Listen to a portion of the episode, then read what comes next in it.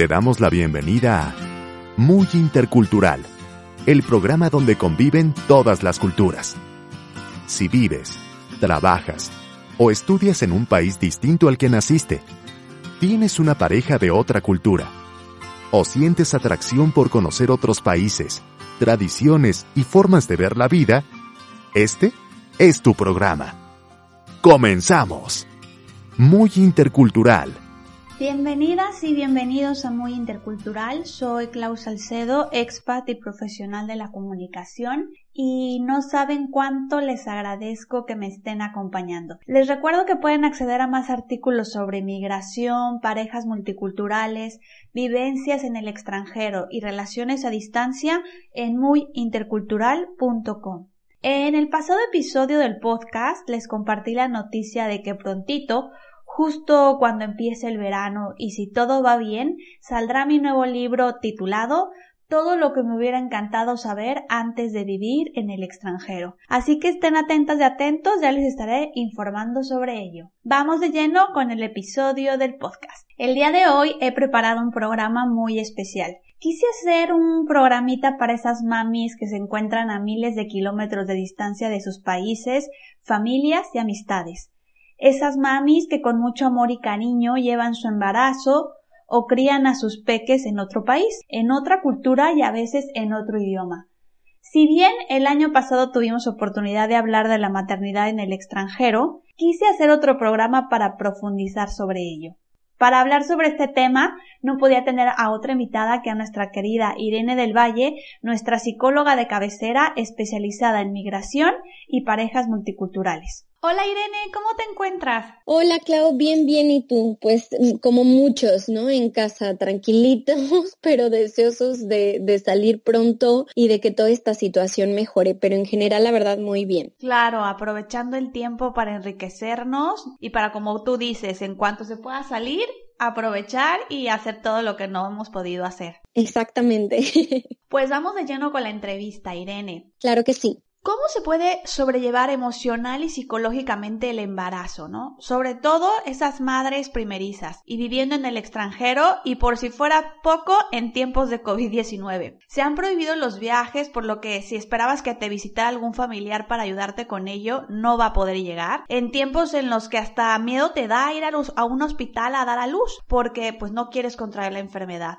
Evidentemente, si una ya tenía un embarazo un tanto complejo porque se está viviendo en otro país, la aparición de esta enfermedad complica aún más las cosas. ¿Nos puedes dar algunas recomendaciones, Irene? Sí, Clau, tienes toda la razón. Las futuras mamis en el extranjero tienen ya no solo el reto añadido de estar lejos de su red de apoyo, sino hoy también se suman los retos que conlleva esta pandemia. Así que, además de las recomendaciones de cuidado y gestión emocional que hablamos en el programa pasado sobre maternidad, mi primera sugerencia a nivel salud física sería seguir las recomendaciones de su médico, de su ginecólogo o de cualquiera de los especialistas que estén llevando el desarrollo de su embarazo. ¿Esto por qué? Porque obviamente el, el, hecho de sentir que siguen eh, pues las indicaciones va a generar un sentido de seguridad y de mayor certeza. Y si se sienten seguras, se van a sentir más tranquilas emocionalmente. Entonces, en general, a todas las futuras mamis que están además viviendo en otros países, cuiden mucho su salud física porque eso va a disminuir la ansiedad y el estrés y va a fomentar un mayor eh, estado de, de seguridad. Y bueno, además de seguir las indicaciones del médico, es importante que cubran sus necesidades básicas, que coman lo más sano posible, que se hidraten y cuiden sus horas de sueño. Y además, yo también recomiendo la actividad física, desde bailar, aquellas que les gusta bailar o que iban a clases de zumba, hasta yoga, pilates, incluso si por lo que sea ya no tienen mucha movilidad, pues algunos ejercicios de flexibilidad o estiramiento que les, eh, que les resulten cómodos porque aquí lo importante es que se mantengan activas ¿no? Ya que muchas de ellas pues tienen, no, no, pueden salir a caminar, ¿no? O ante todo este, estas restricciones de movimiento por el confinamiento. Y bueno, mi segunda recomendación es que cuiden sus pensamientos y normalicen sus emociones. Para cuidar los pensamientos es importante tomar espacios para observar qué te dices y qué historia te cuentas. Un poquito lo que contábamos justo en nuestro podcast pasado sobre narrativa migrante Clau.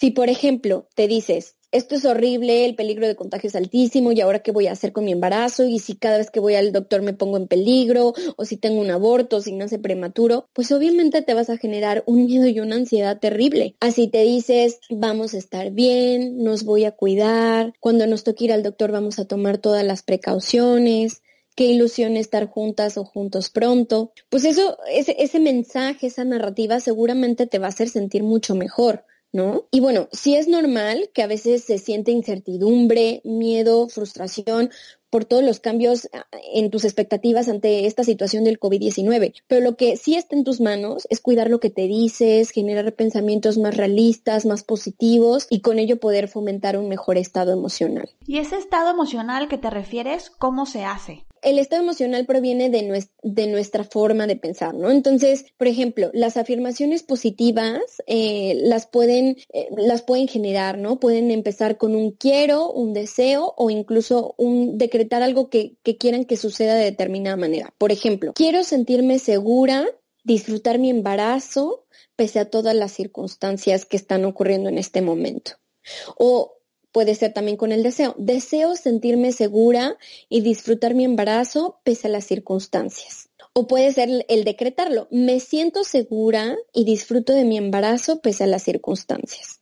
Mi recomendación es que día con día formulen una afirmación positiva, solo una, una que quieren que les acompañe a lo largo de ese día y cada vez que venga un pensamiento negativo, un estado de intranquilidad, se lo repitan como si fuera su propio mantra personal. Y bueno, también otro ejercicio que sirve mucho es cuestionar lo que pensamos, ¿no? A ver, ¿qué evidencia tengo de que me va a pasar a mí? Pues no, porque solo he ido con mi doctor, ¿no? O una vez o, eh, por ejemplo, algunas de mis citas las van a hacer online porque muchos médicos están haciendo, eh, ¿no? Como esos, esos cambios para proteger a sus pacientes cuando la cita no es urgente, la están haciendo vía videollamada o llamada, ¿no? Entonces, bueno, pues es poco probable porque muchas de mis citas de momento son vía telefónica, ¿no? ¿Qué probabilidad tengo? Pues vámonos al, a los porcentajes, ¿no?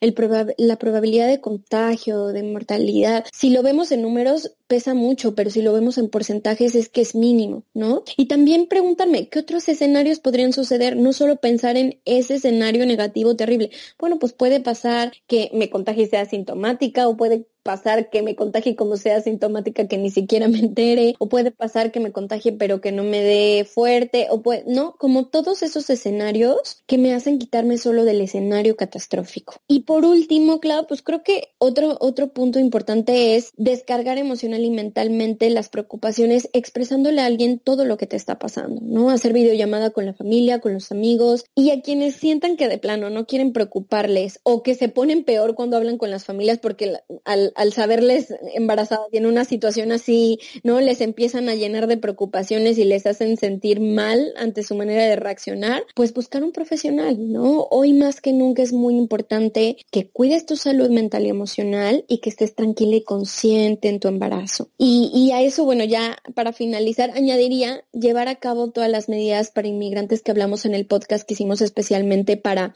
los extranjeros que viven fuera de sus países en, en el coronavirus, ¿no? Desde lo que mencionábamos en ese programa, no informarse, cuidar, no leer muchas noticias sobre el tema, así que les invito a también ver ese podcast en donde damos todas estas pues acciones de autocuidado para inmigrantes. Claro, sí, tienen que escuchar ese podcast, también les vendría bastante bien por todas las recomendaciones y consejos que emitimos en él. Yo en respecto al punto de cuida con no leer muchas noticias sobre el tema, lo que decíamos en el en este capítulo era de no infoxicarse, mi mejor amiga está embarazada y vive en el extranjero y no va a poder ir su mamá a visitarla y estaba viendo todos los días un montón de noticias respecto al coronavirus. Ella está en Estados Unidos y está en el cuarto estado con mayor número de contagios y me decía, es que estoy viviendo una ansiedad, Clau, que tuve que parar Sí, claro, la, la, realidad de muchas mujeres, ¿no? Entonces, no es el momento de llenar tu mente y tu cuerpo de estas noticias, de estos mensajes. No quiere decir que no leas nada, infórmate, pero una cosa es informarse de la OMS, ver un poco cómo está la situación, en vez de estar leyendo estas noticias de casos específicos, ¿no? Como eh, eh, estar, como dices, infoxicándote, que a mí ese término me encantó, porque lo único que hacen es preocuparte y estresarte más que realmente informarte y ayudarte a hacer algo al respecto, ¿no? Sí, sí, sí totalmente. Y ahora, Irene, supongamos que ya nace tu hijo, ¿no? Ya nace nuestro hijo o hija. ¿Cómo podemos saber si tenemos depresión posparto? Y antes que nada, ¿qué es? ¿Por qué se da? ¿Cuáles son los síntomas?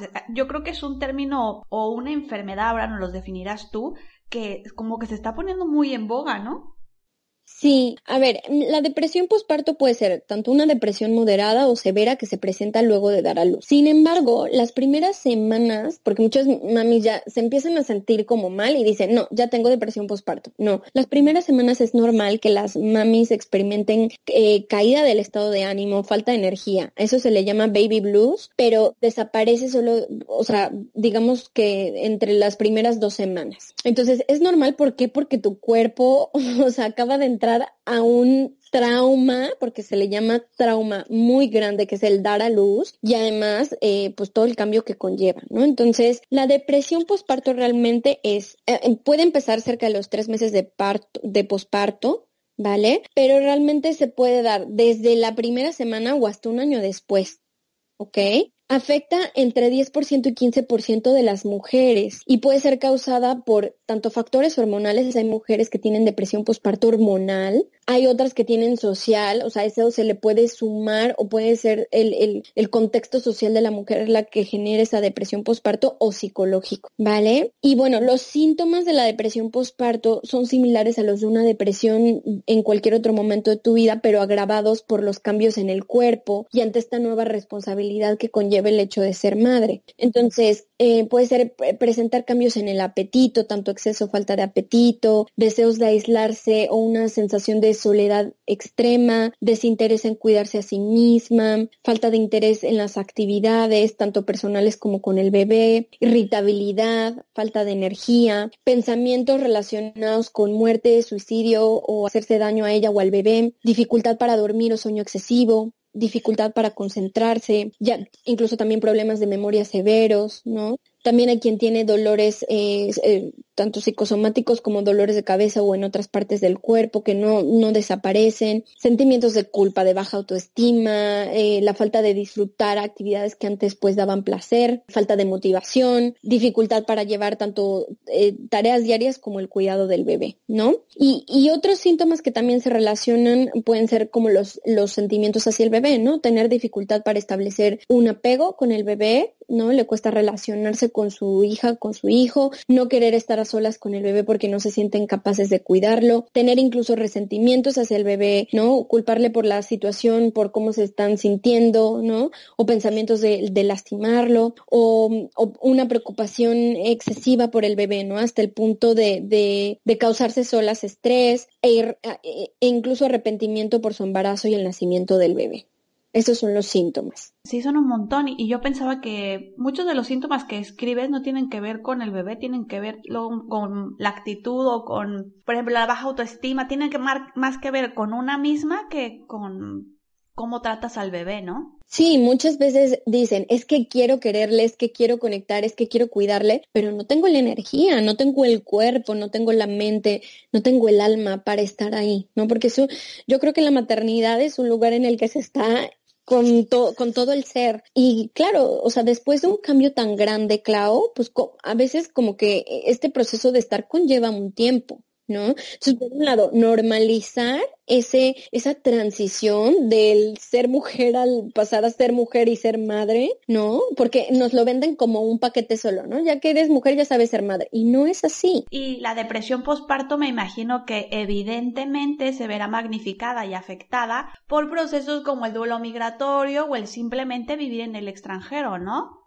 ¿Cómo se sale de esto, Irene? Claro, Clau, le diste un punto muy importante. Y en este caso, o sea, tenemos que agregarle, además, no solo este hecho del duelo migratorio o el vivir en el extranjero, sino que ahora muchas mujeres regresan de un posparto en cuarentena. Que es cierto, Clau, que eso hay quienes lo ven como algo malísimo, pero para muchas otras mujeres también hay algo bueno, ¿no? Porque al final están en casa, muchas de ellas con sus parejas, u otro familiar que eh, si la situación fuera normal estaría trabajando, ¿no? Y sin la presión de salir. Lo más duro, tanto de un duelo migratorio por el hecho de estar en el extranjero como de la cuarentena, yo creo que es el hecho de no poder compartir esta experiencia, presentar algo a la bebé, a los familiares, las visitas, ¿no? Como esta parte de la cercanía, no solo de, de que vengan y conozcan al bebé, sino también del apoyo, que muchas veces son estas visitas de, ay, ven, yo te lo cargo, yo lo cuido, y, y van y se bañan, no se relajan, no tienen un espacio a solas, ¿no? Entonces, aunque las mujeres se puedan auxiliar y sentir acompañadas en este gran momento a través de todos los recursos tecnológicos y las redes sociales para sentir cercanos a sus familiares y amigos, pues también mi primer consejo es no solo que utilicen la tecnología, sino que no se aíslen, ¿no? Puede que en algunos momentos, si, si tienen depresión postparto o estos, eh, este periodo llamado baby blues, que sientan que necesitan tiempo solas o que no tengan como ganas o energía o todo el ánimo de estar con gente o de socializar o de estar para otros, pero intenta que cuando sí tengas más esa energía, acompañarte de la gente que quieres y te quiere, ¿no? Como hacer ese esfuerzo que si bien no te van a poder cargar al bebé o ayudarte a bañarlo o cuidarle en lo que tú puedes ir y bañarte o relajarte o lo que sea, que al menos sí tengas ese contacto eh, y esa interacción social. Otra recomendación es reconocer y normalizar que tu cuerpo en menos de un año, o sea, en menos de un año ha pasado por dos cambios muy grandes. El de embarazarse el de dar a luz, ya eso llamémosle el otro que es desembarazarse, por así decirlo, ¿no? Eso conlleva muchos cambios hormonales, físicos, psicológicos, sociales, y añadamos la hora como el estrés y la tensión de la pandemia. Entonces, si no te sientes al 100, no te asustes. Es totalmente normal. Y eso sumémosle que todos estos cambios los estás llevando en un país y una cultura que no es la tuya. Y en el caso particular de las que están dando a luz entre los meses de marzo y junio de este año, además en medio de una pandemia global. Así que para no, para, para rematar, ¿no? Entonces, es normal que te sientas vulnerable, incluso resistente en la idea de dar a luz así, porque seguramente tus expectativas eran otras, entonces también es muy normal que, sientas resistencia no solo ya haber dado a luz, sino a, llevar tu maternidad de esta manera, ¿ok? Entonces, normalizar, porque cuando entendemos que hay muchas otras mujeres que se están sintiendo así, dejo de etiquetarme, dejo de juzgarme, dejo de culparme y de sentirme mala madre y eso ya quita un peso muy importante de encima, ¿ok? Otro aspecto muy importante, Clau, es soltar las expectativas de la maternidad. Esto ya lo habíamos hablado en el otro programa, ¿no?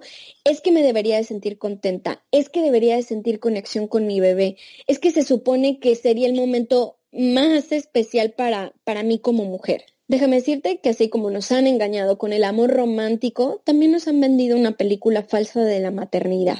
No debes de sentirte de ninguna manera determinada, ni de sentir apego instantáneo, eh, por tu bebé. Cada mujer vive a su manera el hecho de convertirse en madre y así como a tu cuerpo le lleva nueve meses crear vida, yo creo que también lleva tiempo crear conexión tanto con la idea de ser mamá, tanto como con tu bebé, ¿no? Eso también va a llevar un tiempo. Entonces, está bien, no pasa nada si no es instantáneo, quítate los deberías, esto no te hace mala madre. Y bueno, Clau, yo no soy madre, tú tampoco, y yo al menos no sé si lo seré, pero tanto por las mujeres cercanas en mi vida como por todas las pacientes que he tenido que eh, han sido madres en el proceso de su terapia o incluso que ya eran madres y que uno de, de, los aspectos que trabajan es su maternidad, sé que es una situación muy ambivalente, o sea, es una experiencia de vida que por un lado conlleva alegrías y un, y un amor que muchas de ellas no te saben explicar porque te dicen que es algo como indescriptible, pero por el otro lado, todas, te lo juro, Clau, todas sin excepción parten que también lleva sacrificio, frustración y que muchas veces se plantean esta idea de esto no me lo contaron y qué hubiera pasado si no hubiera elegido ser madre, ¿no? O sea, que se plantean esta otra realidad. Claro, y no por eso son malas madres, simplemente que nos han vendido, como tú dices, como la idea del amor romántico, pues también idealizaron la idea de ser madre y que como eres mujer, tú ya eres madre, tú ya sabes cómo. exactamente. Ahora, Irene, preparando la entrevista me encontré con la información de una psicóloga que mencionaba que la maternidad en sí misma conlleva un duelo porque implica perder el estilo de vida que se tiene cuando no se es madre y no suele ser un duelo complicado, pero es un duelo. Bueno, mm, tiene algo que ver con lo que comentabas en el anterior punto. Cuando se vive en el extranjero se añaden distintas variables como las que hemos mencionado, que hacen que este proceso aún sea más complejo. Una de ellas es la de renunciar a criar a los hijos en el propio país, lejos de las personas a las que amamos. ¿Nos podrías dar algunas recomendaciones para sobrellevar de mejor manera esta variable? Sí, Clau, yo coincido. O sea, la maternidad es un duelo porque implica perder la identidad de quién era yo y quién, quién soy ahora como madre, ¿no? Y bueno, en cuanto a las recomendaciones, Primero, enfocarte en la libertad que tienes para ejercer tu maternidad sin presión de tus familiares. Esto es algo que muchas de las mujeres expatriadas, tanto en los grupos como en la terapia, eh, mencionan, ¿no? O sea, si queremos ver el lado bueno es que podemos ser mamás sin la, sin la intromisión de lo que piensa mi tía, mi mamá, mi prima, ¿no? O sea,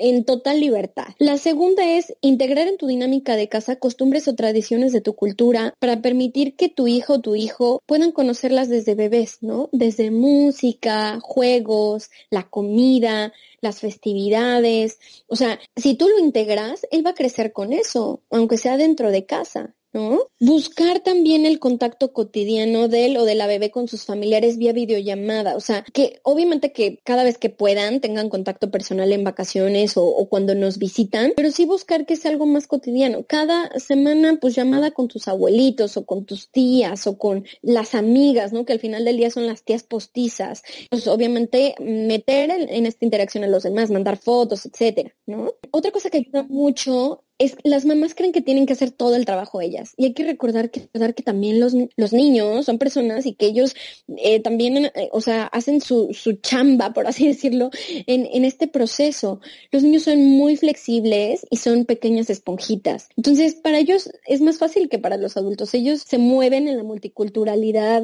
con muchísima más facilidad como peces en el agua. Ellos integrarán esta diversidad y esta circunstancia con mayor normalidad. Entonces, no te preocupes, no lo tienes que hacer todo tú. Ellos, eh, al tener una madre de otra cultura, van a, van a interesarse también por eso, van a hacer preguntas. Esta curiosidad de los niños también va a hacer que no tengas que hacer todo el trabajo tú. y bueno, finalmente reconocer, incluso si es necesario no solo reconocerlo en tu mente, sino incluso puedes hacer una lista o escribirlo, todas las ventajas de ser madre en el país en el que lo está haciendo, ¿no? O sea, en vez de pensar constantemente en lo que pierdo, en lo que no puedo hacer, ¿no? Dale la vuelta y piensa en lo que ganas. Nos acordémonos que el proceso de adaptación es, eh, es dual, ¿no? Es lo que mantengo y lo que gano. Entonces, a ver, enfócate en esto que, que ganas, ¿no? Claro, enfocarse en lo que ganas en lugar de lo que pierdes. En el otro programa de maternidad en el extranjero, que lo pueden encontrar en el podcast de Muy Intercultural, mencionamos que una como mami en otro país puede enfrentar un choque cultural en cuanto a la forma de entender la maternidad. Irene, ¿nos podrías dar algunas recomendaciones extras para minorarlo, normalizarlo y entender lo que sucede? Sí, claro. Bueno, justo uno, uno era el punto que acabamos de mencionar, ¿no? Esta parte de que la adaptación no requiere solo soltar tus, tus formas y tus raíces, es un proceso dual en donde se toma, pero también se mantienen cosas. Entonces, piensa y reflexiona qué quieres y qué te es posible mantener. Y por el otro lado, qué de lo que adquieres nutre tu maternidad y la vida de tu hijo o hija, ¿no? O sea, porque con ello haces esta balanza de la situación. Lo que mantengo, lo que traigo conmigo, lo que no añado esta vida, porque también cuando o sea, la multiculturalidad es eso, ¿no? No solo eh, nosotros adaptarnos, sino también que el contexto en el que vivimos se adapte, ¿no? A, a la vida extranjera. Entonces, bueno, hacer balanza. Por el otro lado, el uso de la creatividad. Hay madres en los grupos de, de mexicanas que seguimos que me sorprenden muchísimo. Y creo que aquí lo importante es no limitarse mentalmente, ¿no? Con que ya no van a poder poner, pues, por así decirlo, ese toque de su identidad cultural en la maternidad. Sean creativas, ¿no? También métanse estos grupos y van a ver cómo hay muchas otras mujeres que han implementado miles de vías por, por seguir eh, pues su maternidad con, con ese toque cultural. Yo creo que eso también ayuda mucho. Y bueno, por el otro lado, recordar que pues eh, tú tampoco eres una persona de una sola cultura. Ya el hecho de haber emigrado te ha transformado y te ha enriquecido.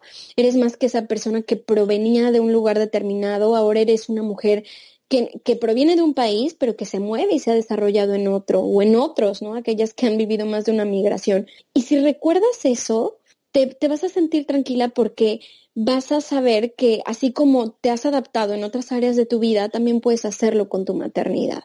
Totalmente, sí, la valentía y esa resiliencia que todos traemos como expatriados, la aplicas también en este ámbito, ¿no? Exactamente. En este mismo eje, Irene, al ser madres viviendo en el extranjero, la maternidad suele ser más solitaria que si ellas se encontraran en el mismo entorno de toda la vida, ¿no? Pues se cuenta con menos ayuda de familiares y amistades. ¿Algún consejo para hacer de esta situación más, más llevadera? Bueno, por un lado pueden buscar grupos de mamis extranjeras o expatriadas en el lugar en el que viven, aunque no sean de su cultura, porque puede ayudar muchísimo, ¿no? El normalizar y compartir este hecho de estar lejos y formar esta nueva red de otras mujeres que viven una circunstancia similar a la mía. Eso ayuda muchísimo. Y si no encuentran en su localidad, al menos añadirse estos grupos en donde las mujeres comparten sus experiencias y eso ayuda a normalizar mucho lo que cada una vive y a sentirse acompañada. Por el otro lado, lo que decíamos, compartir con los seres queridos a través de fotos, de videos. Yo tengo una muy buena amiga australiana que me manda videos de su bebé o a veces hacemos Skype juntas y ahí está el bebé jugando, ¿no? Y me cuenta sus travesuras. Igual mi prima que vive, o sea, vive en México, pero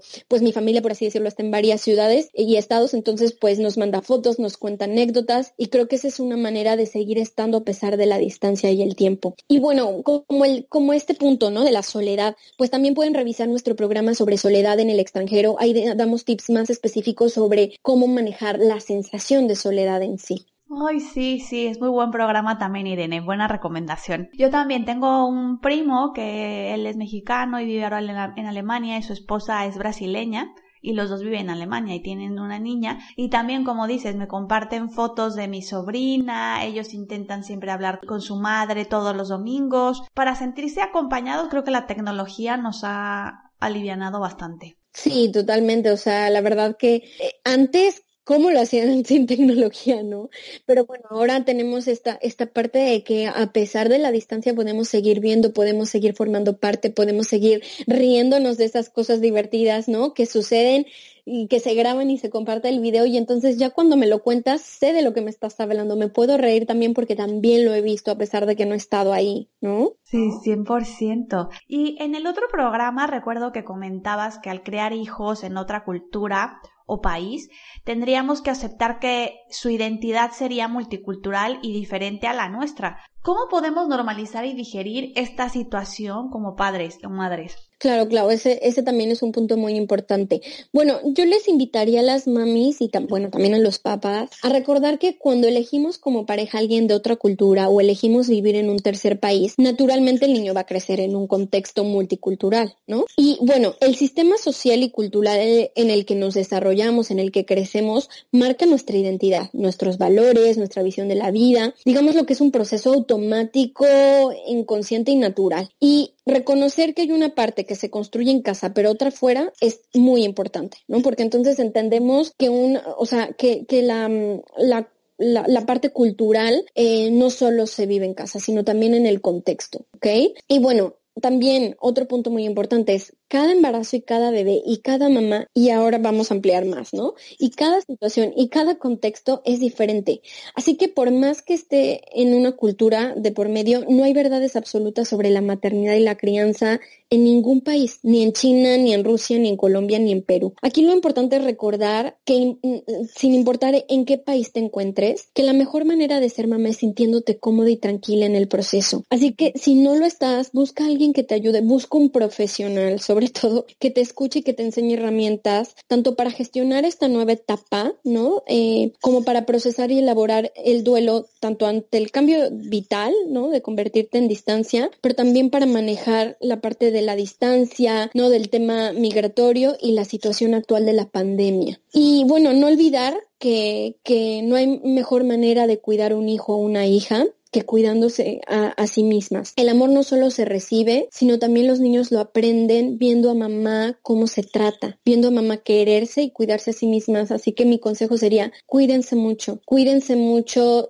desde lo que comen, las, las, eh, lo que eligen, los pensamientos, las emociones. Si es necesario, acudan con un especialista, con un profesional y sanen su duelo y su proceso. Ay, sabias palabras. Si uno no se ama, no puede dar amor, ¿no? Exactamente, claro. Empecemos por nosotras mismas. Por último, Irene, ¿nos podrías proporcionar toda tu información de contacto y talleres que tengas en puerta? Claro que sí, Clau. Me pueden encontrar en Facebook y en YouTube como Mentes en Equilibrio y en Instagram como Mentes Equilibrio, todo junto. También estoy en Twitter y mi página web es www.mentesenequilibrio.com. Y bueno, talleres en puerta aún no hay nuevos. Estoy trabajando en una sorpresita que espero poder compartirles a final de este año porque obviamente con lo de la pandemia pues todo se pausa y todo se aplaza. Pero les recuerdo que está el taller de migración consciente y que además tienen el precio especial con tu código y recordarles que hicimos la reducción por la situación de coronavirus. Entonces, el taller, que son 15 horas de trabajo, queda solo en 10 euros.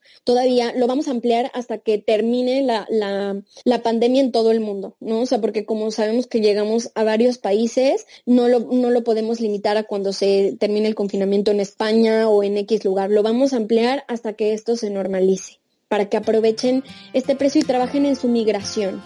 Pues aprovechen que está a súper buen precio y es un gran curso, un gran taller. Pues Irene, no me queda nada más que agradecerte por esta super charla que vino como anillo al dedo para tantas mamis que están pasando momentos difíciles y que complementa bastante bien el otro programa que tuvimos sobre maternidad en el extranjero. Sí, totalmente. Ahora se le añade toda esta situación y bueno, felicitar a todas las mamis también a, todas aquellas que no vamos a poder ver. Mi mami iba a venir a, a, España a verme a pasar el Día de las Madres juntas, que hace seis años no lo pasábamos juntas y no es posible.